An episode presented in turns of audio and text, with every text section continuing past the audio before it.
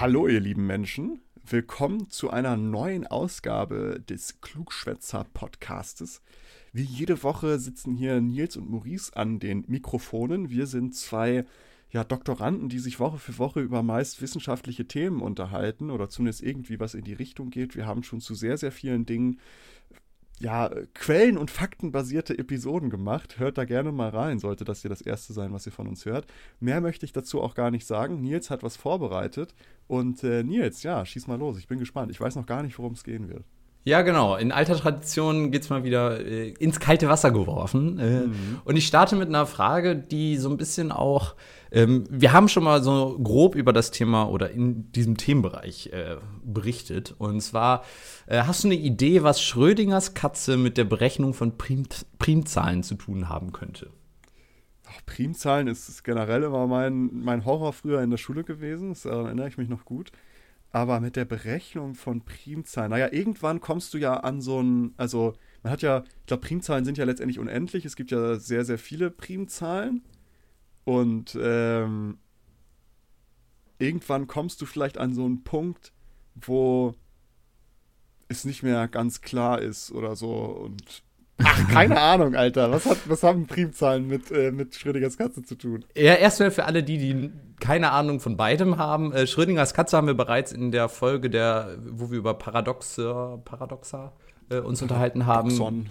Paradoxons äh, unterhalten haben, gesprochen. Schrödingers Katze beschreibt eben den Zustand, dass eine Katze, die, ganz grob zusammengefasst, eine Katze, die in einer abgeschlossenen, nicht einsehbaren Kiste mit Gift ist, dass sie, solange man nicht nachschaut, sowohl tot als auch lebendig ist. Das beschreibt im Endeffekt Schrödingers Katze. Und Primzahlen sind Zahlen, die nur durch sich selbst oder eins teilbar sind. Das sollten hoffentlich die meisten Leute wissen. Was das damit zu tun hat, wir lösen es später auf. Ähm, das wäre jetzt auch geil gewesen, hätte ich die, hätte ich die Frage einfach beantworten können. ja, das wäre auf jeden Fall sehr geil gewesen. Auch, wär, ich wäre sehr überrascht gewesen. Ja, Aber wir schauen sagen, uns, das wäre Big Brain. Genau, wir gehen jetzt erstmal wieder in einen anderen Bereich und zwar müssen wir uns nochmal anschauen, wie funktionieren eigentlich Computer im, im Allgemeinen. Wenn meine Folgen sind, dann geht es häufig um Computer, aber heute geht es um ah, was ganz, ganz Ich eine Ahnung. Ja, ja, aber ich sag mal nichts. Ich sag ja, mal ja, nichts. ich glaube, jetzt wird es auch relativ schnell dann auch schon deutlich, worum es geht. Schauen wir uns mal an, wie ein normaler Computer heute funktioniert. Den, den wir beide gerade benutzen, weil wir ja nach wie vor in Remote aufzeichnen. Ein Computer besteht ja immer aus verschiedenen Komponenten und eine Komponente davon ist die CPU, die äh, Recheneinheit, in der die ganzen Rechnungen passieren. Und die besteht aus Transistoren und diese Transistoren, das sind ganz, ganz, ganz kleine Komponenten. Und äh, mittlerweile sprechen wir davon sieben bis fünf Nanometer großen äh, Komponenten.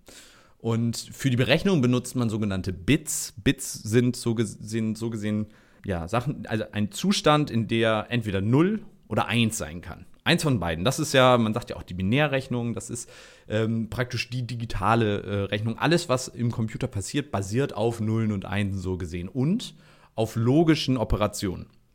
Zum Beispiel und oder diese logischen Operationen, je nachdem, was man da eingibt, geben die eine Ausgabe. Und durch die Verkettung eben dieser logischen Verschaltungen und den jeweiligen Eingaben bekommen wir neue Ausgaben und können dann zum Beispiel ein Video auf unserem Bildschirm sehen oder überhaupt was auf unserem Bildschirm sehen oder im Taschenrechner nachrechnen, was 1 plus 1 ist. Genau. Und diese Bits benutzen wir eigentlich so, wie wir wie sie auch zu Beginn, als in den 30er Jahren, äh, glaube ich, äh, Zuse den Computer erfunden hat, genauso, da hat sich nicht viel dran verändert. Wir haben nur die Transistoren um, um ein Vielfaches verkleinert. Wenn man sich überlegt, die ersten Computer haben gesamt, also riesige Räume äh, gefüllt und der Begriff Bug, den man ja aus der Programmierung kennt, der lässt sich davon ableiten, dass irgendwann mal eine Motte, vielleicht ist das auch ein Irrglaube, der auf der Webseite steht, aber. Aber es ist ein geiler, ja. Ja, ähm, eine, eine Motte wohl in einen dieser Transistoren geflogen ist und damit dafür gesorgt hat, dass das Ding kaputt war und äh, daher kommt angeblich der Begriff Bug, ähm, also eine, ein, ein Käfer so gesehen. Also deswegen hat man angeblich den Begriff und dann weiß man, wie groß ein Transistor früher war. Das war wirklich handgroße ja, Transistoren und heutzutage sind die eben im Nanometerbereich. Und ja, diese Nanometergröße, die führt auch zu einem Problem. Und zwar zu dem Problem, dass quantenmechanische Einflüsse auf diese Transistoren einwirken. Und das führt eben zu dem Problem, dass das eben Fehler in der Berechnung fü dazu führen kann. Und da das im Moment der einzige Weg ist, wie wir mehr Leistung aus unseren Computern holen können, also in der Reduzierung der Größe und damit dem der ähm, Steigerung der Anzahl der Transistoren. Denn je größer ähm, die Transistoren sind, desto mehr Energie benötigen wir. Je kleiner die Transistoren, desto weniger Energie benötigen wir.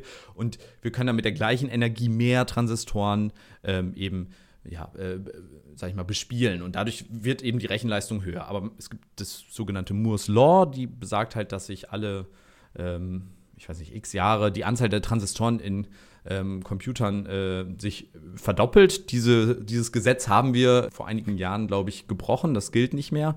Ist ja auch klar, irgendwann ist Schluss, so gesehen, physikalisch gesehen. Aber jetzt wird es so langsam Zeit, uns neuen Gefilden hinzugeben. Also neue Lösungen hm. zu finden für für diese Probleme. Maurice, was könnte das sein? Hast du eine Idee, hm. worüber ich heute wohl sprechen würde? Werde? Ja, es, äh, es, macht jetzt natürlich alles einen Sinn. Hat das vielleicht mit der Quantenmechanik zu tun, die du schon ja, angesprochen hast? Quantenmechanik hat das zu tun und hm. wie könnten, könnte Quantenmechanik und Computer irgendwie zusammenspielen? Ich mache jetzt mal eine ganz grobe Rechnung auf. Ja? Quantenmechanik plus Computer ergibt Quantencomputer. Mensch, Maurice, Mathe, äh, Mathe, Genie bist du.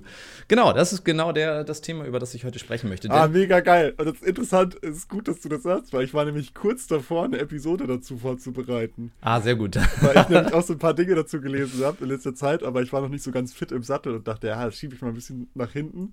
Und das ist jetzt geil. Ich habe damit noch gar nicht, weißt du, ich hatte gedacht, das, darüber müssen wir reden. Und jetzt kommst du hier um die Ecke, das gefällt mir. Genau, Quantenmechanik oder Quantencomputer im Allgemeinen ist nämlich auch für mich ein, ein Thema gewesen. Also, ich wusste, dass es das gibt und dass die auch extrem leistungsstark sind, weiß ich auch. Aber du, das ist für mich bislang ein Buch mit sieben Siegeln gewesen. Und ja. dementsprechend dachte ich mir, jetzt wird es Zeit, sich das Thema mal etwas genauer anzuschauen. Und ich gebe vorweg, wenn ihr Experten der Quantenmechanik oder Exper Experten im Bereich oder Expertinnen im Bereich äh, des Quantencomputings seid, ihr werdet hier heute auf jeden Fall nichts Neues lernen und es wird alles sehr deutlich, sehr, sehr stark simplifiziert, denn das Thema ist komplex und ich möchte keinen damit überfordern mit dieser Komplexität und versuche es so weit herunterzubrechen, dass es möglichst einfach zu verstehen ist und vor allen Dingen, ich versuche eher uns auf diese übergeordneten Funktionsweisen, ohne dann zu viel Physik einfließen zu lassen, zu konzentrieren. Genau. Was das Problem für die normalen Computer ist, ist die Lösung für Quantencomputer. Also diese quantenmechanischen Einflüsse sind so gesehen das, was ein Quantencomputer ausmacht. Und dafür müssen wir ein paar neue Begriffe einführen. Wir haben ja bei den normalen Computern die Bits und bei den Quantencomputern haben wir die Qubits, die Quantenbits so gesehen. Und während ein Bit immer nur exakt 1 oder exakt 0 sein kann, kann ein Qubit 1 oder 0 und jeder beliebige unendliche Wert zwischen 1 und 0 und auch das Ganze gleichzeitig sein. Ähm, wer Schrödingers Katze kennt, der weiß, die Katze kann leben und tot sein und auch irgendwie alles dazwischen und auch alles zur gleichen Zeit. Und genauso ist es auch eben bei unseren Qubits. Ähm, wir können uns das mal ganz gut vorstellen, um das vielleicht ein bisschen bildlich zu machen. Das nutzen fast alle. Dieses Beispiel ist zum Beispiel eine, ähm, eine Münze. Wenn wir eine Münze hochflippen und die dreht sich ganz schnell, ähm, dann, wenn wir die beobachten, können wir nicht sagen, äh, was ist jetzt oben? Ist jetzt Kopf oben, ist Zahl oben? Ähm, dementsprechend sagen wir in dem Fall, dass wir beide Sachen, beide, dass es in beiden Zuständen ist. Hier ein kleiner Einschub aus dem Schnitt. In der Originalaufnahme ist mir aufgefallen, dass die Erklärung zwischen Bits und Qubits, also dem Unterschied zwischen Bits und Qubits, dass die etwas verwirrend ist, wenn man sie sich jetzt anhört. Aus dem Grund schiebe ich hier nochmal eine kleine, bessere Erklärung ein. Schauen wir uns erstmal die Bits an. Wie funktionieren Bits? Ein Bit kann genau zwei Zustände haben, nämlich den Zustand 0 oder den Zustand 1. Und zur selben Zeit kann, der, kann das Bit immer nur einen dieser beiden Zustände einnehmen. Haben wir mehrere Bits hintereinander, dann gibt die Anzahl der Bits die maximal größte Zahl an. Das heißt, je nachdem, wie viele Bits wir haben, können wir eine höhere Zahl oder eine niedrigere Zahl maximal darstellen. Nehmen wir zum Beispiel mal zwei Bits an, dann können wir vier verschiedene Zustände darstellen, nämlich 00, 10, 01 und 11. Wobei 00 die 0 repräsentiert und 11 die 3. Aber zur selben Zeit geht immer nur ein Zustand. Das ist im Endeffekt der große Unterschied zu den Qubits. Qubits können nämlich zum selben Zeitpunkt eine Vielzahl von Zuständen einnehmen und sind dabei nicht an die Anzahl der Bits, beziehungsweise in dem Fall Qubits gebunden. Das heißt, diese vier Zustände 0 bis 3, die wir aus den Bits gerade kennen, die können wir bei den Qubits mit einem Qubit zur selben Zeit darstellen. Theoretisch also unendlich viele Möglichkeiten, die wir mit einem Qubit realisieren können. In der Praxis sieht das etwas anders aus. Wir sind aktuell nicht in der Lage, so viele unterschiedliche Zustände zu unterscheiden. Aber das liegt eher an technischen Gegebenheiten und nicht an der, sage ich mal, physikalischen Grundlage. Das bedeutet also, wir haben einen besonders großen Vorteil. Wir sind viel schneller, weil wir in einem Zustand alle drei Zustände aus der Bitrechnung in Anführungsstrichen darstellen können. Aber dass wir diese Zustände noch nicht unterscheiden können, ist gar kein Problem. Denn nehmen wir mal einfach nur das Beispiel an, dass wir zwei Zustände zur selben Zeit unterscheiden können. Also nur zwei statt unendlich vielen. Dann bietet uns das auch schon einen riesigen Vorteil. Nehmen wir mal zur einfachen Rechnung an, wir haben drei weitere Qubits. Dann können wir nämlich mit diesen drei weiteren Qubits zum selben Zeitpunkt acht zusätzliche äh, oder insgesamt acht Zustände zur selben Zeit parallel darstellen. Das heißt, die äh, zusätzlichen Qubits helfen uns nicht größere Zahlen darzustellen, sondern mehr Zustände zur selben Zeit darzustellen. Das heißt, wir haben ein exponentielles Wachstum in der Anzahl der Zustände, die wir darstellen können. Das heißt, wir könnten ähm, ja, praktisch bei einer Messung acht äh, Zustände zur selben Zeit darstellen. Das ist der Hauptunterschied. Und mit den Worten gebe ich dann zurück an Maurice und Nils aus der Vergangenheit. Es gibt diesen Begriff der Quantenüberlegenheit. Was beschreibt das? Quantenüberlegenheit ist erreicht, wenn man mit 50 Qubits arbeiten kann. Warum ist das Quantenüberlegenheit? Damit haben wir mehr Rechenleistung, damit können wir mehr Zustände, ähm, sage ich mal, kodieren, als also deutlich mehr als die aktuell besten Supercomputer in der Lage sind. Und wenn du überlegst, ein Qubit mehr ist ja dann schon wieder exponentiell ein mehr. Das heißt, ab dem Moment dann, wenn du es schaffst, den einen noch hinzuzubringen, dann ist sowieso schon, also bis da die normalen Computer aufgeholt haben, das dauert wahrscheinlich 100.000 Jahre oder irgendwie sowas. Ähm, und es gibt noch eine Grenze und das sind nämlich 200, ungefähr 250 Qubits. Warum sind das, äh, ist das eine Grenze? Das beschreibt die hypothetisch, vollkommen hypothetisch maximal mögliche Grenze, die wir für Computer benutzen könnten, nämlich in dem hypothetischen Fall, dass wir alle Atome des Universums für Zustände kodieren. Und dann können wir 250 Qubits äh, Zustände. Also wenn wir 250 Qubits erreicht haben, haben wir ähm, mehr, als es rein rechnerisch in irgendeinem theoretischen Beispiel mit normalen Computern möglich wäre. Haben wir das, das heißt, Universum kodiert. Genau, so ungefähr, noch viel mehr. Ähm, das zeigt, Qubits sind ein Riesenfortschritt, was die Rechenleistung angeht. Und das ist auch einer der Hauptvorteile, die wir ähm, haben. Ein anderes Beispiel, um sich das vorzustellen, wie auch dann die arbeiten, da kommen wir aber auch gleich nochmal im Detail drauf, wenn wir zum Beispiel ein Navigationssystem haben und wir wollen die Route von A nach B berechnen dann geht ein normaler Computer sequenziell vor, also Schritt für Schritt und überlegt, guckt sich jede mögliche Route an und berechnet dann, wie komme ich da hin und entscheidet dann nachher, was ist die schnellste Route. Bei, den, bei einem Quantencomputer würde das alles parallel laufen. Das heißt, der Quantencomputer würde alle Routen parallel berechnen und nachher dann äh, wahrscheinlich die beste Route nehmen. Das wahrscheinlich ist dabei noch sehr wichtig. Ähm, wir müssen uns aber für die, wie das Ganze berechnet wird, müssen wir uns ein paar Sachen im Hinterkopf behalten. Und zwar, ähm, Quantencomputer rechnen deutlich anders, als das normale Computer machen. Normale Computer, ähm, hatte ich ja gerade beschrieben, rechnen so sequenziell. Bei Quantencomputern müssen wir immer Schrödingers Katze im Hinterkopf behalten. Nämlich, dass wir nicht genau wissen, was da gerade passiert. Wenn das ist halt wir nämlich, Spin, so, ne? Genau. Weißt ja nicht, was ist, weil welche, welche, welche Seite von der Münze ist oben. So. Genau. Schauen wir uns das mal mit einem ganz einfachen Beispiel der Addition an. Äh, wir haben zwei Bitreihen, die dann so gesehen eine Zahl äh, ähm, ja, widerspiegeln beim Computer und wir nehmen logische Gatter, addieren die, bekommen ein neues Ergebnis, was eine neue Bitreihe ist. Die können wir natürlich dann in unser Dezimalsystem umrechnen und haben dann ähm, für uns lesbar die gleiche Information, aber für uns lesbar äh, die Zahl der Addition praktisch äh, als Ergebnis. Bei Qubits läuft das ein bisschen anders. Wir hätten nämlich in dem Fall zwei Qubit-Reihen, die wir addieren und bekommen eine neue Qubit-Reihe. Und diese Qubit-Reihe nennt man dann eine Superposition. Denn anders als das bei den normalen Bit-Reihen ist, ist diese Qubit-Reihe nicht das klare Ergebnis, sondern wie ist halt gesagt, halt es ist halt im Endeffekt alles. Ähm, warum ist, warum ist, ist ja ist das nicht auch so der, der, Vergleich, wenn wir bei der Münze bleiben, wenn du den halt hochwirfst und spinnt und der landet dann, dass er nicht auf Kopf oder Zahl landet, sondern auf der Kante? Ja, das wäre. Ist das nicht so ein bisschen die, der Vergleich davon? Ja, ich, ich muss erst noch mal, glaube ich, einmal erklären, warum das so ist. Also, warum das eine Superposition ist. Dafür müssen wir nämlich verstehen, ähm, wie so ein Qubit funktioniert. Also, wir hatten ja gesagt, 1-0 bei den normalen Bits.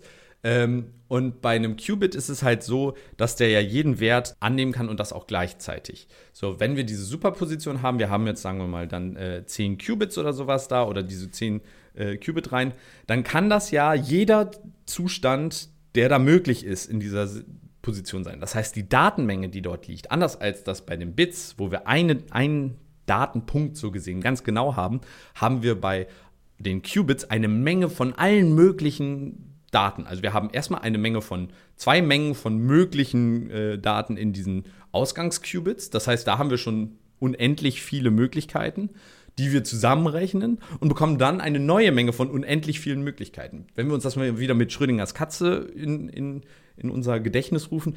Wir haben also zwei Kisten mit zweimal Schrödingers Katze drin und wir addieren die zusammen und wollen jetzt nachher wissen, ist das, äh, ne, haben wir jetzt zwei tote Katzen oder zwei lebende Katzen oder irgendwas dazwischen und wir wissen es aber nicht. Wir, wir, haben jetzt nur eine Kiste und wissen nicht, wie, wie es da drin jetzt so gesehen aussieht. Und das ist diese sogenannte Superposition. Sie kann alles Mögliche sein. Und das Ergebnis ist so gesehen dann eine Menge mit Wahrscheinlichkeiten. Also wir haben eher eine Wahrscheinlichkeitsmenge und wir müssen jetzt also, wollen jetzt unser Ergebnis bekommen und würden jetzt eine Messung vornehmen. Und das ist ja so gesehen auch das, was Schrödinger sagt. Erst wenn wir nachgucken, wissen wir es ganz genau. Und ja. das machen wir bei den, bei den äh, Supercomputern, bei den Quantencomputern dann nämlich genauso. Wir machen eine Messung und bekommen dann ein Ergebnis, das zufällig ist. Das ist jetzt natürlich ein Bummer, so ein zufälliges Ergebnis. Also wir haben ja eine Menge und ein zufälliges Ergebnis ist dann natürlich jetzt eher so suboptimal, weil wir wollen ja eigentlich, wir wollen ja eigentlich eine Rechnung machen. Und wenn dann das Ergebnis am Ende immer zufällig ist, das hilft uns ja jetzt so gesehen auch überhaupt nicht. Aber da gibt es zum Glück noch eine Lösung, wie wir das Ganze umgehen können. Nämlich, ähm, wir können die Wahrscheinlichkeiten manipulieren. Wir können die Wahrscheinlichkeiten dieser Ziehung am Ende manipulieren und zwar so, dass wir das wahrscheinlichste Ergebnis bekommen für unsere Rechnung. Das heißt, dadurch, dass wir diese, äh, die Berechnung so manipulieren, bekommen wir nachher das Ergebnis ähm, oder ist die Ziehung wahrscheinlich das Ergebnis unserer ausgangsmathematischen Berechnung. Und nur dadurch, dass wir diese Manipulation vornehmen und vornehmen können, funktioniert der Supercomputer eigentlich, also überhaupt. Das heißt, wir, also die Berechnung so gesehen ist relativ, relativ einfach, in Anführungsstrichen, aber durch mhm. diese Manipulation bekommen wir überhaupt ein valides Ergebnis, was uns etwas hilft. Und dadurch, dass wir so viele Rechnungen gleichzeitig machen können, so viele Zustände haben, ist die, Mathe also ist die Rechnung viel effizienter. Das große Problem an der Geschichte ist aber, sobald wir eine Messung durchführen, zerstören wir den Zustand. Denn nur solange wie die Box geschlossen ist, um das bei Schrödingers Katze zu, um da zu bleiben, nur solange die Box geschlossen ist, kann das überhaupt funktionieren. Sobald wir reingucken, ist das Ding kaputt und diese Berechnung ist abgeschlossen. Wir schauen zwar nach, aber ab dem Moment können wir damit nicht mehr weiterarbeiten. Und das ist auch ein ganz großes Problem von dieser gesamten Geschichte. Das heißt, sobald wir eine Messung vornehmen, ist das Ding kaputt eins von ganz vielen Problemen, die da vorher herrschten. Zum Beispiel muss man auch, die, um das überhaupt durchzuführen, einen tatsächlichen Nullpunkt, also temperaturtechnischen Nullpunkt haben für die Messung, also das äh, Außeneinflüsse, zum Beispiel irgendein Atom, was dann da drauf trifft, könnte dann diese Messung verändern. Das heißt, wir müssen diesen, diesen Superzustand möglichst stabil halten, um diese Messung durchzuführen, damit keine Interferenz reinkommt, die das dann nochmal unnötigerweise verändert. Das heißt, mhm. diese Messung und alles, das ist ganz kompliziert. Deswegen sind Supercomputer auch nach wie vor riesige, hypersensible äh, Apparaturen, die in nur sehr sterilen Laborumfelden äh, aktuell überhaupt einsetzbar sind. Aber wenn sie dann funktionieren, dann sind sie viel, viel ähm, effizienter, als es normale Computer überhaupt sein können. Man darf sie aber auch nach wie vor nicht mit normalen Computern vergleichen, denn die Funktionsweise dann ist dann doch sehr unterschiedlich. Das heißt, wir können mit einem Supercomputer jetzt noch nicht irgendwie ein YouTube-Video uns anschauen, ähm, auch wenn es schon die ersten Supercomputer gibt. Das heißt, Die, Aber ist das nicht eher die Quantencomputer? Weil Supercomputer. Äh, Quantencomputer, tut mir leid, ja, ja, da habe ich jetzt. Ja, nicht ja, genau. Quantencomputer, ja. Ja, genau, aber jeder Quantencomputer ist eigentlich ein ist, Supercomputer. Genau, deswegen meine ich. Ja, das, da habe ich ein bisschen jetzt die Begriffe durcheinander. Also, die Quantencomputer können wir noch nicht für Standard-Computeraufgaben, äh, wie zum Zocken. Beispiel Zocken, YouTube-Video. Also, ihr werdet noch nicht bessere FPS beim Zocken bekommen, nur weil ihr einen Quantencomputer benutzt. Auf der anderen Seite ist es auch sehr energieeffizient, äh, nee, sehr äh, energieteuer und auch sehr, sehr unangenehm, so einen riesigen Supercomputer bei sich im Haus stehen zu haben, der immer auf den tatsächlichen Nullpunkt runtergekühlt werden muss. Aber ich muss man sich mal reinziehen. Also, wenn ihr noch nie so einen Quantencomputer mal gesehen habt, die sehen echt funky aus, ne? Also, wenn man sich die so anguckt, so mit diesen, diesen Glasvitrinen da. Genau. und dann mit, mit Trockeneis, dass da halt alles runtergekühlt wird und. Ich habe ein paar Links äh, in der Folgenbeschreibung, die auch Fotos von den aktuellen Quantencomputern beinhalten. Falls ihr euch das mal anschauen wollt, einfach mal einen Blick reinwerfen, da könnt ihr dann mal ein bisschen was zu sehen. Ähm, ist total abgefahren. Ich muss auch sagen, am Anfang war ich dem Ganzen etwas skeptisch gegenüber, weil, wie gesagt, wir reden hier von zufälligen Werten und so weiter und kann das überhaupt funktionieren?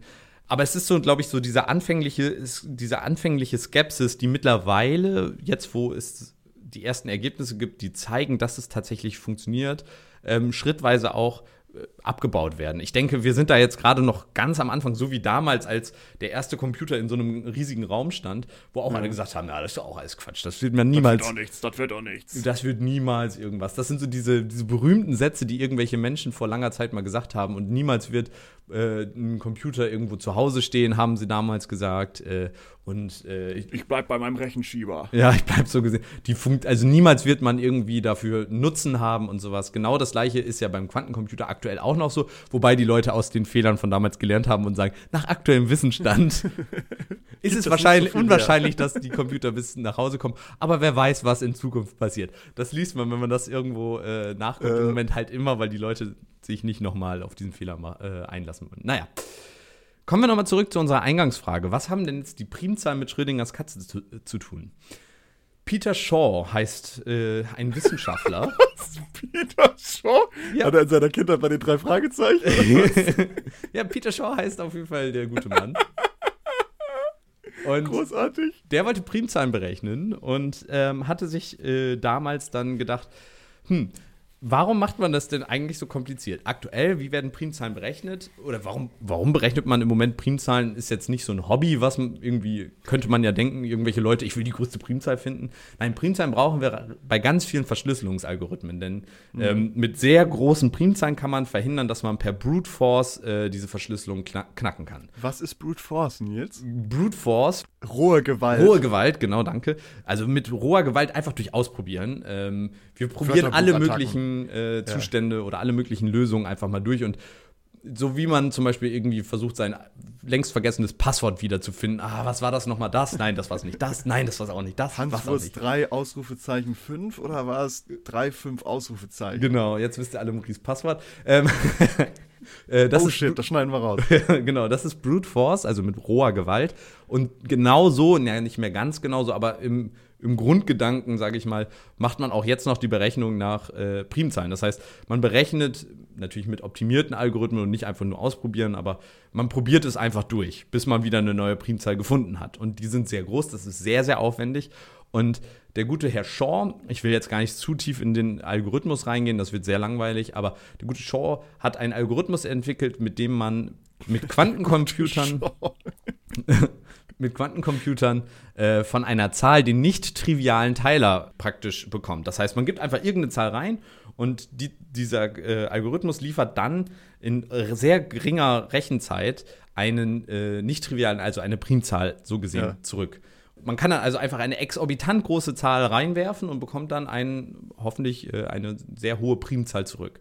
Und äh, dieser Algorithmus, ja, war so gesehen die Lösung für sein Primzahlen-Finden-Problem und nutzt Quantencomputer, die ja Quantenmechanik benutzen, die wiederum mit Schrödingers Katze erklärt werden. Daher kommt so gesehen diese Analogie.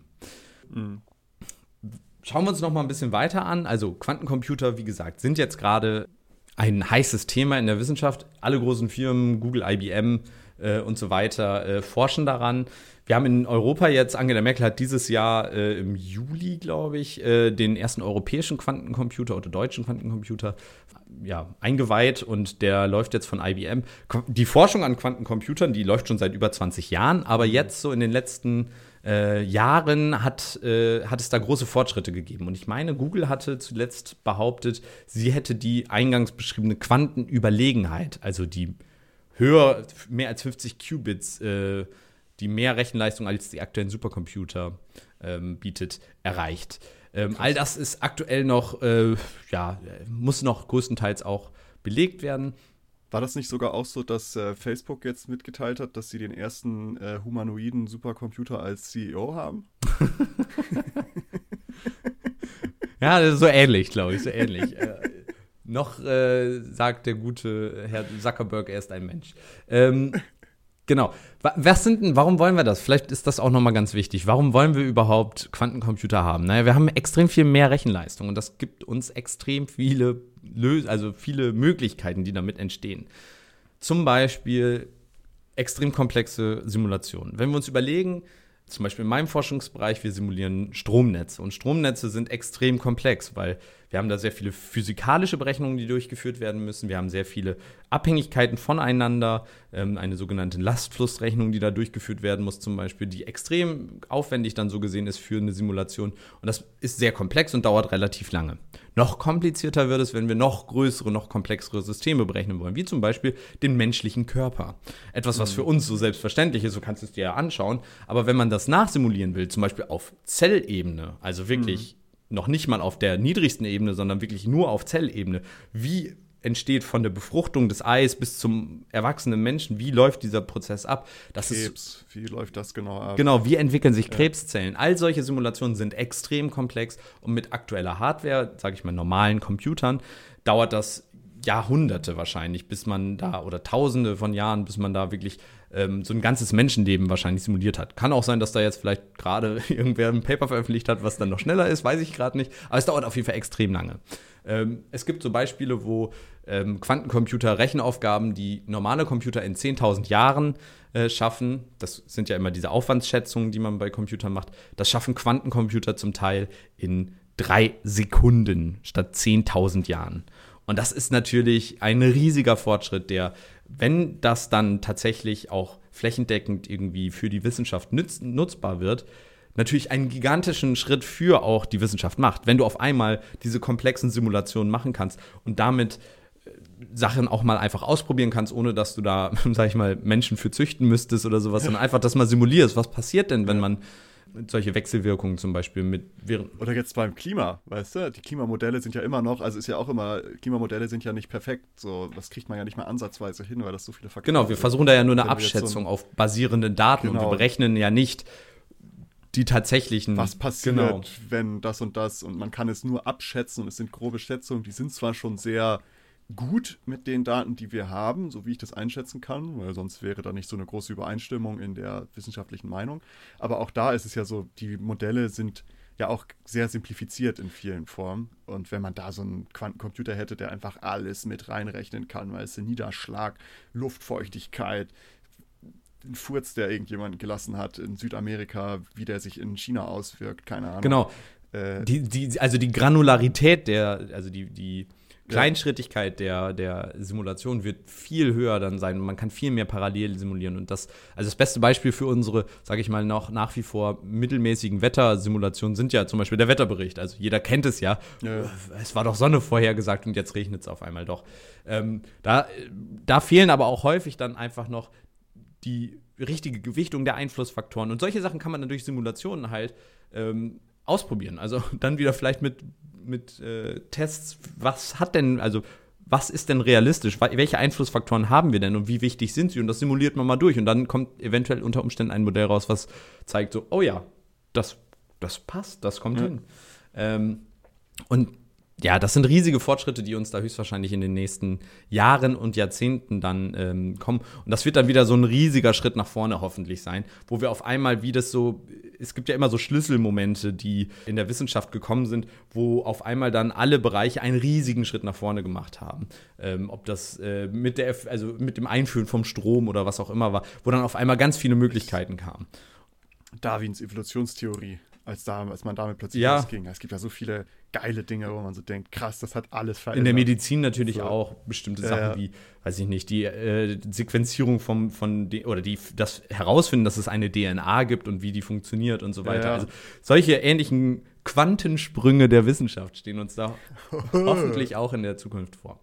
Aber alles, was Licht hat, hat auch Schatten. Und zwar Schatten in dem Sinne, dass wir ja in einer Gesellschaft, in einer digitalisierten Gesellschaft leben, die extrem viele äh, Faktoren hat, die von Computern abhängig sind. Unter anderem basiert ganz viel verschlüsselt, also ganz viele Sachen werden verschlüsselt. Und wie ich eingangs gesagt hatte, äh, ist ja ein, dieser Shaw-Algorithmus basiert ja auf der Grundlage, dass man versucht hat, eine sichere Verschlüsselung zu machen. Und viele Verschlüsselungsalgorithmen wären, sage ich mal, nicht, sind nicht quantensicher. So heißt das. Also das Problem dieser Quantencomputer ist in der Vers- Verschlüsselung schon länger bekannt und viele Verschlüsselungsalgorithmen werden da angepasst. Aber viele Verschlüsselungen könnte man auch einfach knacken, wenn man dann einfach mit Quantencomputern eben das ausprobiert.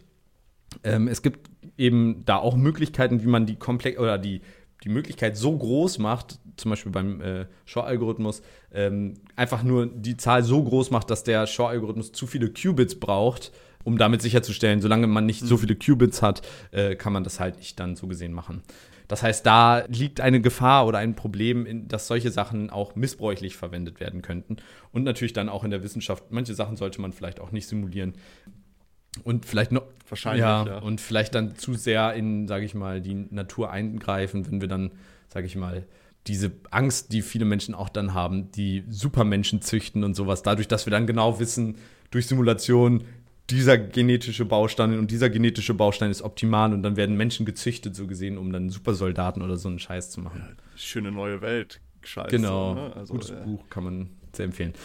Ein anderes Problem ist eher ein Problem der Umsetzung, nämlich nach wie vor ist der Bau, oder das heißt nach wie vor, natürlich ist jetzt zu Beginn dieser Experimentalphase, wo man gerade versucht, das überhaupt hinzubekommen, ist der Bau natürlich noch sehr, sehr, sehr aufwendig. Ich hatte das ja vorhin gesagt, die Geräte müssen auf den äh, tatsächlich physikalischen Nullpunkt runtergekühlt werden und kleinste Interferenzen können dazu führen, dass das zu Problemen führt. Und all das ist so eine Verkettung, die dazu führt, dass das einfach noch sehr teuer, sehr aufwendig und für die meisten Anwendungsfälle einfach nicht praktikabel ist. Heißt, wer jetzt während der Chip-Krise äh, darauf hofft, dass er jetzt einfach noch ein Jahr warten kann und dann sich statt einem Ryzen oder Intel-Prozessor sich dann einen Quantenprozessor da reinsetzt, ähm, es tut mir leid. Diese Hoffnung muss ich euch leider rauben. Zumindest in den nächsten, ich lehne mich mal aus dem Fenster, fünf bis zehn Jahren mindestens, äh, wahrscheinlich noch länger, ähm, Wahrscheinlich, werden die. Quantencomputer nicht den Einzug in eure lokalen Computer oder Handys finden. Das wird wahrscheinlich noch etwas länger auf sich dauern, äh, auf sich warten müssen.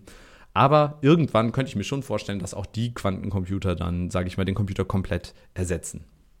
Ganz bestimmt. Also mal ganz im Ernst, wenn man sich so anguckt, was wie Technologie in letzter Zeit passiert und was, also was heißt in letzter Zeit, aber so in Menschheitsgeschichte. Ja, aber auf der anderen Seite muss man ja Ja. eigentlich sagen, dass wir doch schon technologisch, zumindest was die Computertechnik angeht, schon auf äh, schon stagnieren eher. Also ich muss äh, die größeren Fortschritte, die gemacht wurden, die auch wirklich Performance ähm, Boosts gegeben haben, waren nicht auf der Hardware-Seite. Das heißt, wir haben jetzt, äh, wir haben zwar immer weiter die, äh, die Größe der Transistoren verändert, aber kommen da so langsam an so ein physikalisches, äh, an so eine physikalische Grenze. Ähm, das heißt, theoretisch wird es eigentlich mal Zeit für wieder so einem, einen großen Schritt nach vorne. Und da ist äh, Quantencomputer auf jeden Fall der große Schritt. Aber ich glaube, es sind momentan schon sehr, sehr viele große Schritte vor der Tür, so sage ich mal. Also, was heißt vor der Tür? Ist jetzt nicht in den nächsten zwei bis drei Jahren, ähm, aber vielleicht uns geneigte Zuhörer und Zuhörerinnen erinnern sich vielleicht an das äh, Speicher, äh, an die Speicherepisode. Da haben wir auch drüber gesprochen, dass wir an eine Grenze kommen, was Speicherkapazität angeht. Und da ist ja auch die Forschung, dass man auf DNA speichert, Ja. zum Beispiel, was dann so der nächste Hardware-Schritt wäre, dass man nicht mehr auf, ähm, ja, auf irgendwelchen Materialien wie keine Ahnung, was Lithium oder so, äh, Lithium, äh, auf, äh, keine Ahnung, auf irgendwelchen Chips speichert, sondern dass man halt auf DNA speichert, weil da Quadrillionen mal mehr Daten reingehen, Daten ja. draufkommen. Ja, und das sind ja so viele Dinge, die irgendwie gerade passieren. Aber du hast schon recht, in letzter Zeit, also man hat jetzt die letzten 20, 30 Jahre, hat sich da jetzt hardware-technisch nicht so die Riesenerneuerung. Aber vielleicht, aber wobei, also die Hardware ist halt immer besser geworden, ne? Es ist nicht so, dass es komplett neu ist. Es ist jetzt auch nicht mehr so Riesensprünge gewesen, wie jetzt Erfindung vom Homecomputer, was dann plötzlich, bam, war das Smartphone war wahrscheinlich so die letzte große Erneuerung, die wir da irgendwie gesehen haben, wo das, wo so ein Computer auf einmal in die Hosentasche gepasst hat und jetzt auch die ARM-Prozessoren, die man eben in diesen Handys, also dieser Typ von Prozessor, den wir im Handy haben, der wird jetzt gerade so gut, dass der mit den normalen Desktop-Computern so gesehen mithalten kann. Aber das ist eher so ein Gleichziehen und wirklich dieses Komprimieren, die werden energieeffizienter. Also wir sind jetzt von diesem Schritt der ähm, Neuerfindung hin zu diesem, wir optimieren gerade hin zu so einem vielleicht lokalen Optimum, aber wir, wir optimieren gerade sehr stark auf einen gewissen Bereich hin. Ja. Und diese riesigen Schritte, die wir vor, vor, sag ich mal, 20, 30 Jahren damals gesehen haben, wo das dann von auf einem Raum Größe auf den, die Größe eines, ja, heutzutage kennt man ja diese normalen Desktop-Computer, also dieses, diese großen Schritte, die sind ähm, dann doch kleiner geworden, sage ich mal. Ja, es war wahrscheinlich dann wirklich 2.7 der letzte große Schritt mit dem Smartphone, ja. der in die Hosentasche gewandert genau. ist. Genau. Also das ist. Was dann wieder so ein Quantensprung Genau, war. also da bin ich mal gespannt, wie sich das jetzt so in der nächsten Zeit weiterentwickelt.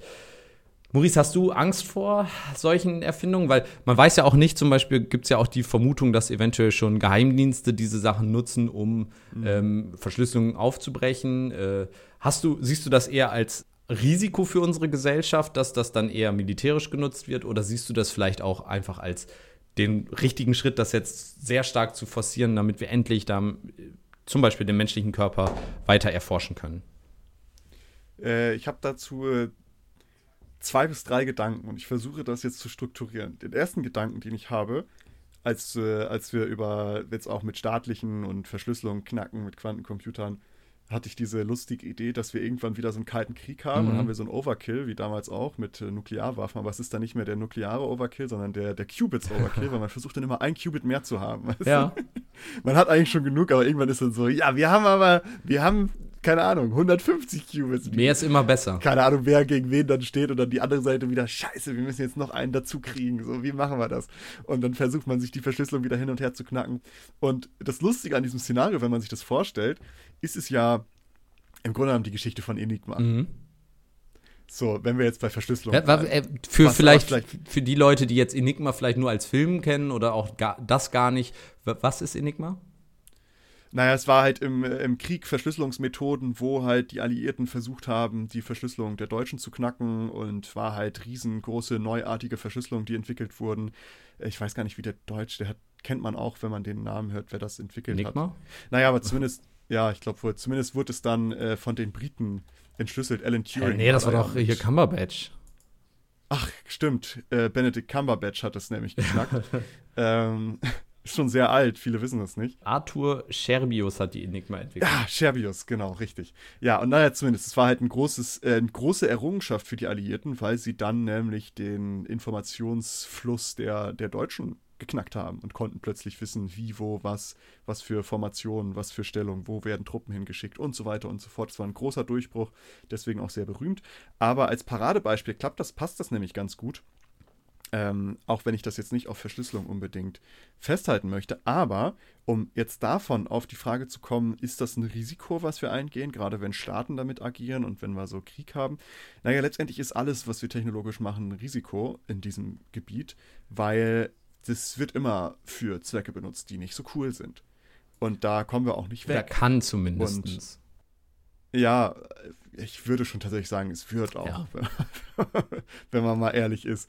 Weil ähm, das hat man aus der Geschichte gesehen, wenn wir uns angucken. Äh, zum Beispiel auch Erster Weltkrieg ist auch ein gutes Beispiel. Es war ja der erste Krieg mit äh, Gas- und Giftwaffen zum Beispiel. Und da haben sie sich dann auch, haben sie irgendwie irgendwelche Gift- und Gaserzeugnisse gefunden, haben rausgefunden, oh, das schadet aber Leuten naja, dann machen wir das mal. Und alle ziehen natürlich mit, weil man dann, wenn einer das macht, müssen alle anderen das auch machen. Und da kommen wir nicht raus aus dieser Problematik des sich gegenseitig übertrumpfen wollen mit der Möglichkeit, sich so heftig wie möglich auf die Nerven zu gehen, um es mal nett zu formulieren. Und das wird auch mit dem Quantencomputer passieren. Äh, aber wenn wir weiterhin so viel Glück haben wie bisher in unserer Historie, werden wir uns irgendwann einpendeln. Mit Atomen war es genau das gleiche, als Albert Einstein, der, der Oldie, da seine, seine Sachen presented hat, hatte er auch Angst, dass das für Militär verwendet wurde. Und zack, Zappalotti hat das Militär verwendet. Zappalotti. Und wir waren an einem Punkt, wo wir dachten, wo wir dachten, okay, das war jetzt, das war's. So, wir haben die Tür aufgemacht, die wir nicht aufmachen wollten. Wir knallen uns jetzt komplett aus dem Universum, indem wir, weiß ich nicht, wie viele Atombomben in irgendeinem Zeitpunkt mal unterwegs waren, aber indem wir alle zünden und äh, Wer war denn der Präsident, der den roten Button da hatte? War das. Haben die denn nicht alle seitdem? Ja, aber das ist doch die berühmte Geschichte, dass da irgendeiner saß und der hatte nur noch einen, musste er nur noch umdrehen, einen Schlüssel und den Button drücken. Ja, Doomsday. Ähm, ja, und da dachten wir schon alle, okay, das war's jetzt. Und äh, ich setze einfach auf unser menschliches Glück und auf unsere menschliche Vernunft, die wir durchaus haben, dass wir auch bei Quantencomputern, denn es ist ja nicht nur Verschlüsselung, es ist ja. Nein, das alles. ist ja also, definitiv dir, nicht. Wenn du dir vorstellst, ein Staat hat jetzt äh, einen Quantencomputer und findet die bestmögliche Möglichkeit, Wirtschaft zum Beispiel zu zerstören oder was auch immer.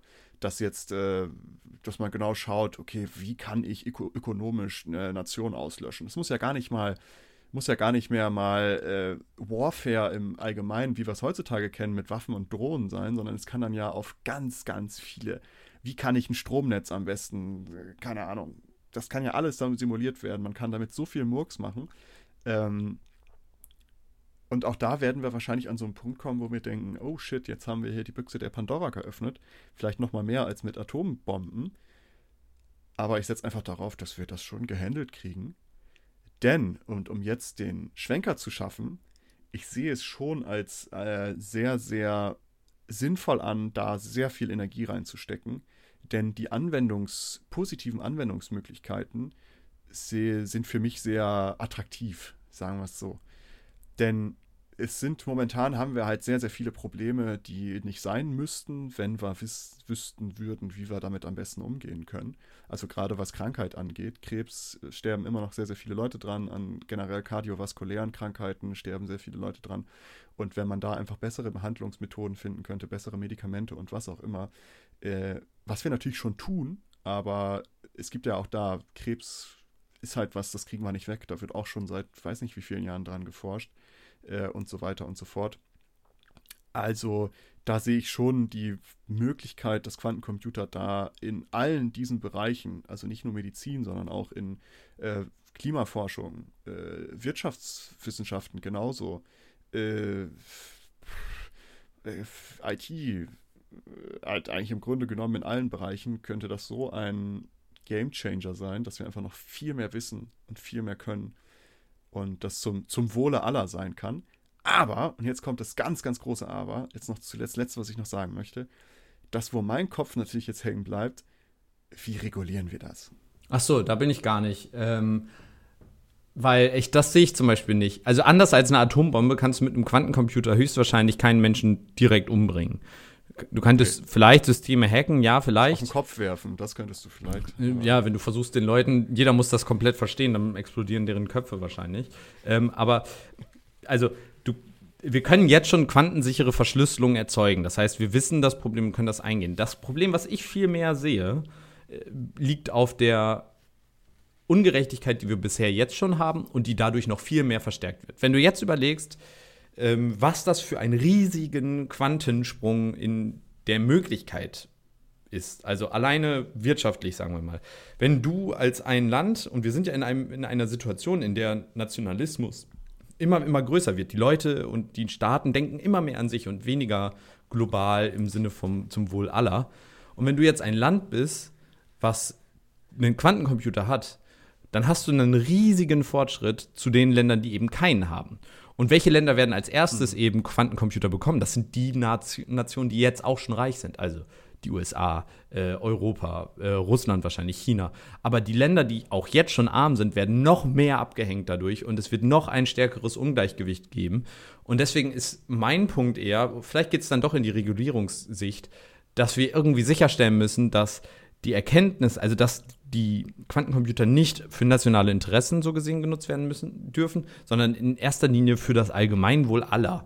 Und ich glaube, das ist der wichtige Punkt, dass man viel mehr wieder in diese Richtung, also dem Grundsatz der Wissenschaft eigentlich, dass das Wissen ähm, für, für jeden eigentlich da sein sollte, dass wir da hingehen und nicht eben, ähm, da, dass die nicht dafür genutzt werden, so wie wir es in der Vergangenheit immer gemacht haben, um einen Vorteil gegenüber der an, also anderer Menschen zu haben, sondern eben daran zu arbeiten, dass wir alle eben davon profitieren. Und das sind dann eben die Lösungen für Klimawandel, für Krankheiten und so weiter. Denn da profitiert im Endeffekt jeder von, wenn man es dann allen zugänglich macht.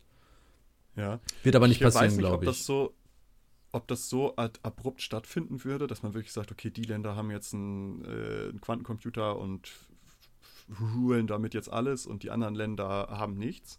Äh, ich glaube, so ab so krass wird es wahrscheinlich nicht passieren. Die Gefahr besteht natürlich, dass das ein Vorteil. Wir sehen es ja jetzt auch gerade mit Impfstoff und ähnliches. Ja, natürlich. Dass vielleicht eine Analogie ist, die man ziehen kann, die vielleicht nicht 100% passt, aber so diesen Mechanismus sehr gut zeigt, dass halt die, die, Pep. die Länder, die halt eh schon die Taschen voll haben, so kriegen es halt hin, genug Impfstoff zu bestellen. Aber das ist doch das perfekte Beispiel. Das ist wirklich das perfekte ja. Beispiel, weil wenn du überlegst, wenn du dann simulieren kannst, wie die Krankheiten funktionieren und simulieren kannst, wie ein möglicher Endstoff, du brauchst nicht, du brauchst es nicht testen, so kannst du es halt mit Simulationen machen, mit Quantencomputern. Dann hast du den de facto Fortschritt und du musst es nicht mal mit jemandem teilen, weil du kannst es einfach für dich produzieren. Und wenn du dann ein Arschlochstaat bist und ein egoistischer Staat bist, und das sehen wir ja jetzt gerade. Ich meine, halb Afrika oder fast ganz Afrika hat eine einstellige äh, Impfquote mit einigen einzelnen Ausnahmen, wo in Nordafrika und im, in Südafrika, wo es ein bisschen mehr Impfung gibt. Aber der, der gesamte zentrale Teil von Afrika und große Teile Asiens sind fast nicht geimpft,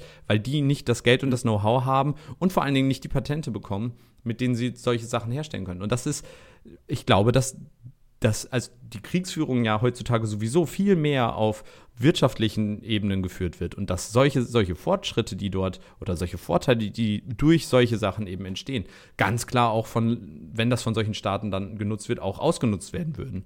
Und ich glaube, die Möglichkeiten, klar. die da bestehen, die, die wissen wir noch gar nicht. Und das wird ja größtenteils dann geguckt, was man dann auf einmal findet man noch viel mehr Sachen. Und mhm. ja. Äh, das, äh, klar, deswegen meine ich so, dass es äh, das, das Problem gibt es. Aber was man ja gleichzeitig auch sagen muss, ähm, das mit dem Impfen und ähnliches ähm, in der Analogie, letztendlich profitiert ja aber doch jeder von dem Wissen, was entstanden ist. Ob es jetzt im, äh, ob es jetzt im globalen Süden oder bei uns ist. Äh, das ist ja schon so, dass wir halt irgendwie diese Gesellschaft haben, dass halt Wissen verteilt wird und nicht nur lokal in einem Land. So von wegen, oh, wir haben den Doch, so ist es doch gerade. Äh, jein, teils, aber nicht, nicht vollständig. Wie, wovon profitieren denn die Menschen in Afrika, die nicht geimpft sind, davon, dass wir jetzt einen Booster bekommen? Naja, es muss ja nicht nur um den Booster gehen oder den Impfstoff, es geht ja auch um das komplette Wissen zur Pandemie, wie damit umzugehen ist, was für Maßnahmen am sinnvollsten sind, äh, was, für, was für Medikamente vielleicht dagegen Haben die ja auch nicht. Die vielleicht auch günstiger sind naja, die ja vielleicht günstiger sind. Das sind ja viele Medikamente jetzt in Trial oder viele Medikamente, wo man sagt, das sind so Medikamente, die sind nicht teuer, die gibt es schon, die führen zumindest dazu, dass die Hospitalisierung wahrscheinlich sinkt. Das sind natürlich alles noch Dinge wahrscheinlich, gegebenenfalls. Aber ich meine, das Wissen ist ja nicht so, dass es halt gebunkert wird. Die Ressource letztendlich, da bin ich bei dir. Aber Patente bunkern doch Wissen in der Hinsicht. Ähm, ja, aber auch da kann man noch drüber diskutieren. Da schweifen wir jetzt natürlich ab, inwiefern die Patentfreigabe überhaupt was bringen würde. Ja, klar, kann man drüber diskutieren, ja. Aber, ähm, und inwiefern das halt Sinn macht. Aber das ist nochmal ein ganz anderes Blatt. Was ich einfach meine, darüber möchte ich auch jetzt gar nicht reden. Ich meine einfach nur, dass ich sehe die Gefahr, aber auch da setze ich auf die normalen Mechanismen, die vielleicht nicht immer sinnvoll und gut sind.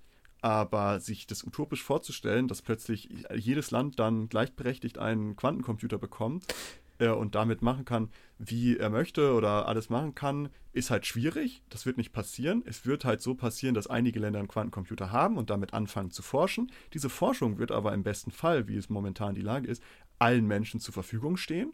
Dass halt auch äh, Länder, die vielleicht nicht Zugriff auf diesen Quantencomputer haben, aber wenigstens die Erkenntnisse irgendwie nutzen können. Natürlich besteht die Gefahr, dass es Staaten gibt, die damit solche Forschung anstellen, die halt zu deren Gunsten sind und das halt nutzen. Das passiert auch jetzt schon. Ja, ganz viel. Ähm, das passiert übertrieben viel. Äh, und das wird dadurch halt noch mal, noch mal krasser. Aber auch das pendelt sich ja irgendwann ein. Ich glaube, ich sehe, also ich bin nicht so optimistisch, wie du da bist. Ich denke, die, also ich behaupte, dass die Ergebnisse der Quantencomputer gerade zu Beginn ähm, nicht veröffentlicht werden würden. Ganz im Gegenteil, das ist ja, die, da fließt ja auch sehr, sehr viel Geld rein und die äh, Ergebnisse dieser Forschung werden natürlich dann erstmal dafür genutzt, um Profite zu machen. Und das denke ich, da müssten wir eigentlich als Staatengemeinschaft oder als Menschheit zusammenarbeiten und sagen, nee, das wollen wir. Wir haben jetzt hier die Chance, das ist was Neues. Wir haben hier jetzt die Chance zu sagen, nee, wir machen hier jetzt mal, machen wir einen neuen Schritt und sagen wirklich, das ist ein wir bauen nicht, jeder kriegt einen eigenen, sondern wir bauen einen gemeinsamen äh, Supercomputer oder sowas, also ein großes Projekt, so wie wir es bei der ISS ja auch hinbekommen. Es gibt ja die Möglichkeiten, wo wir international alle zusammenarbeiten für das Interesse aller und wo wir sagen, wir arbeiten daran zusammen und wir priorisieren die Probleme und zwar auf einer globalen Sicht und wir arbeiten da wirklich an globalen Lösungen. Und dann können die sich meinetwegen nachher noch alle ihre eigenen bauen. Aber dass wir in erster Linie dafür sorgen, dass, das, dass wir globale Probleme mit den neuen Rechenleistungen machen, bis wir dann nachher irgendwann an dem Punkt sind, wo sich jeder so ein scheiß Ding dahinstellen kann, dann meinetwegen. Aber mhm. ich glaube, dass das jetzt gerade eine Chance ist, die man vielleicht nutzen sollte. Aber. Du, da bin ich, also passiert das nicht auch schon, dass es Quantencomputer so von Städte, also dass so Länder sich zusammentun und finanzieren, weil das ist ja extrem teuer. Ja, bei der Entwicklung noch. Aber ich halt glaube, wenn es wirklich nachher darum äh, geht, ähm, wenn die tatsächlich genutzt werden, könnte ich mir schon vorstellen, dass in erster Linie versucht wird, damit Geld zu machen, was in, in dem aktuellen System, in dem wir ja leben, auch Sinn ergibt, sage ich mal, wenn du Milliarden in die Forschung reinsteckst, die sollen ja kein, das soll ja kein, es soll ja nicht Stuttgart 21 2.0 sein, wo du einfach nur Geld verschwendest oder BER, sondern es soll ja irgendwie auch wieder Geld rausliefern. Aber ja, wie ja, gesagt. Also ich, ich, sehe es, es ist ja, es ist, also wie gesagt, ich, äh, ich sehe das auch, dass es eine Problematik sein kann. Äh, darum meine ich auch, wie die rechtliche Regulierung ist. Ja, es ist mir dann auch äh, aufgefallen, dass das ein guter Punkt war. Äh, das, das war halt so mein, mein Gedanke, weil du wirst, du wirst halt in so vielen Bereichen wird das eine Auswirkung haben. Gerade IT-Recht und auch Datenschutzrecht, weil wenn du irgendwann da wirklich Daten durchlaufen lässt, auch von Personen und die, das, der Quantencomputer macht daraus Prognosen und der macht daraus so viele Prognosen, dass er dir im Grunde genommen all deine Paralleluniversen beschreiben kann, die gerade stattfinden. Nur wenn er halt genug Daten zu dir hat. Ähm, das ist ja nochmal wieder ein nee, ganz anderes mal. Level. Ja, auch das, weißt du, es reicht nur eine Schuhgröße so und der.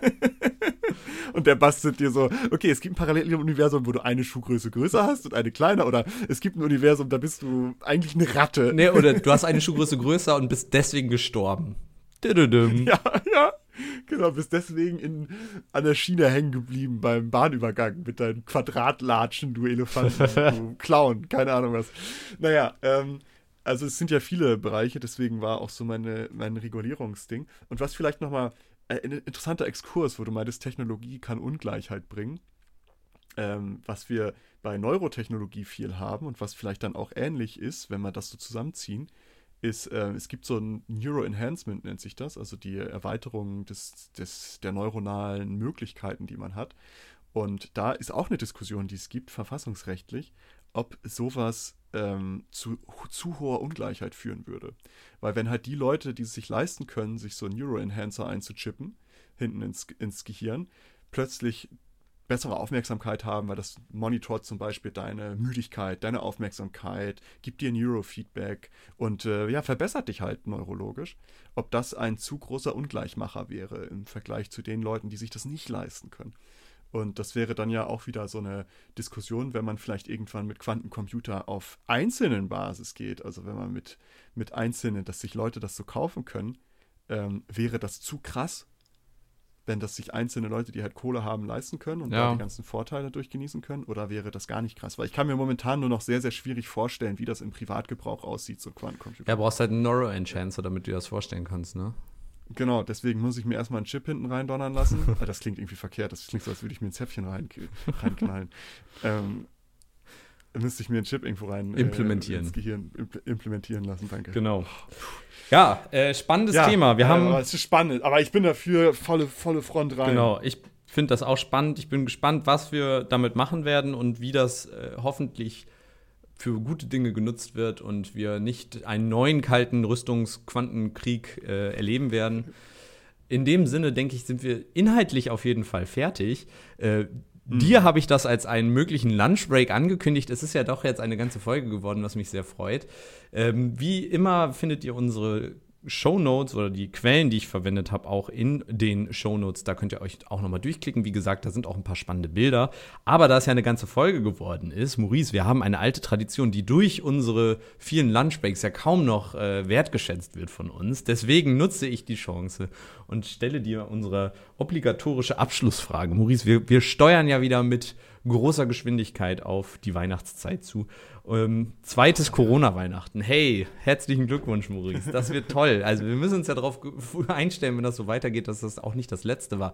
Dementsprechend, was sind deine ähm, ja, äh, Lieblings- Essen, Getränke oder Dinge, die du in der Weihnachtszeit machst, die du jetzt zu Hause machen musst? Und hast du da einen Tipp, wie man da so ein bisschen Weihnachtsfeeling auch zu Hause bekommt? Äh, ich bin generell nicht so der Weihnachtsmensch tatsächlich. Also äh, es ist halt nett und ich habe gerne dann mit Familie zu tun, was halt eingeschränkt ist jetzt natürlich, aber so dekorieren oder sowas oder sich so in Weihnachtsstimmung bringen, tue ich eher weniger. Das, was ich aber tue, ist Kekse backen, das, das Klassische das tue ich tatsächlich und da backe ich, äh, dieses Jahr habe ich wieder ganz viele tolle Kekse mir rausgesucht, um die zu backen. Und äh, habe das letztes Jahr mit dem ersten Lockdown gemacht, habe halt an ganze Familie Kekse verschickt. Tonnenweise Kekse ähm, produziert. Ja, ich habe eine relativ große Familie und das war dementsprechend auch ein ganz schönes logistisches Unterfangen. Ähm, war irgendwie acht verschiedene Keksorten, die dann alle eingepackt und verschickt und äh, an alle, alle, alle sind Pakete rausgegangen, einfach um das so ein bisschen aufrechtzuerhalten. Und das fand ich sehr charmant letztes Jahr. Habe ich gedacht, das mache ich jetzt wieder. Dieses Jahr. Dieses Jahr wird wieder gebacken.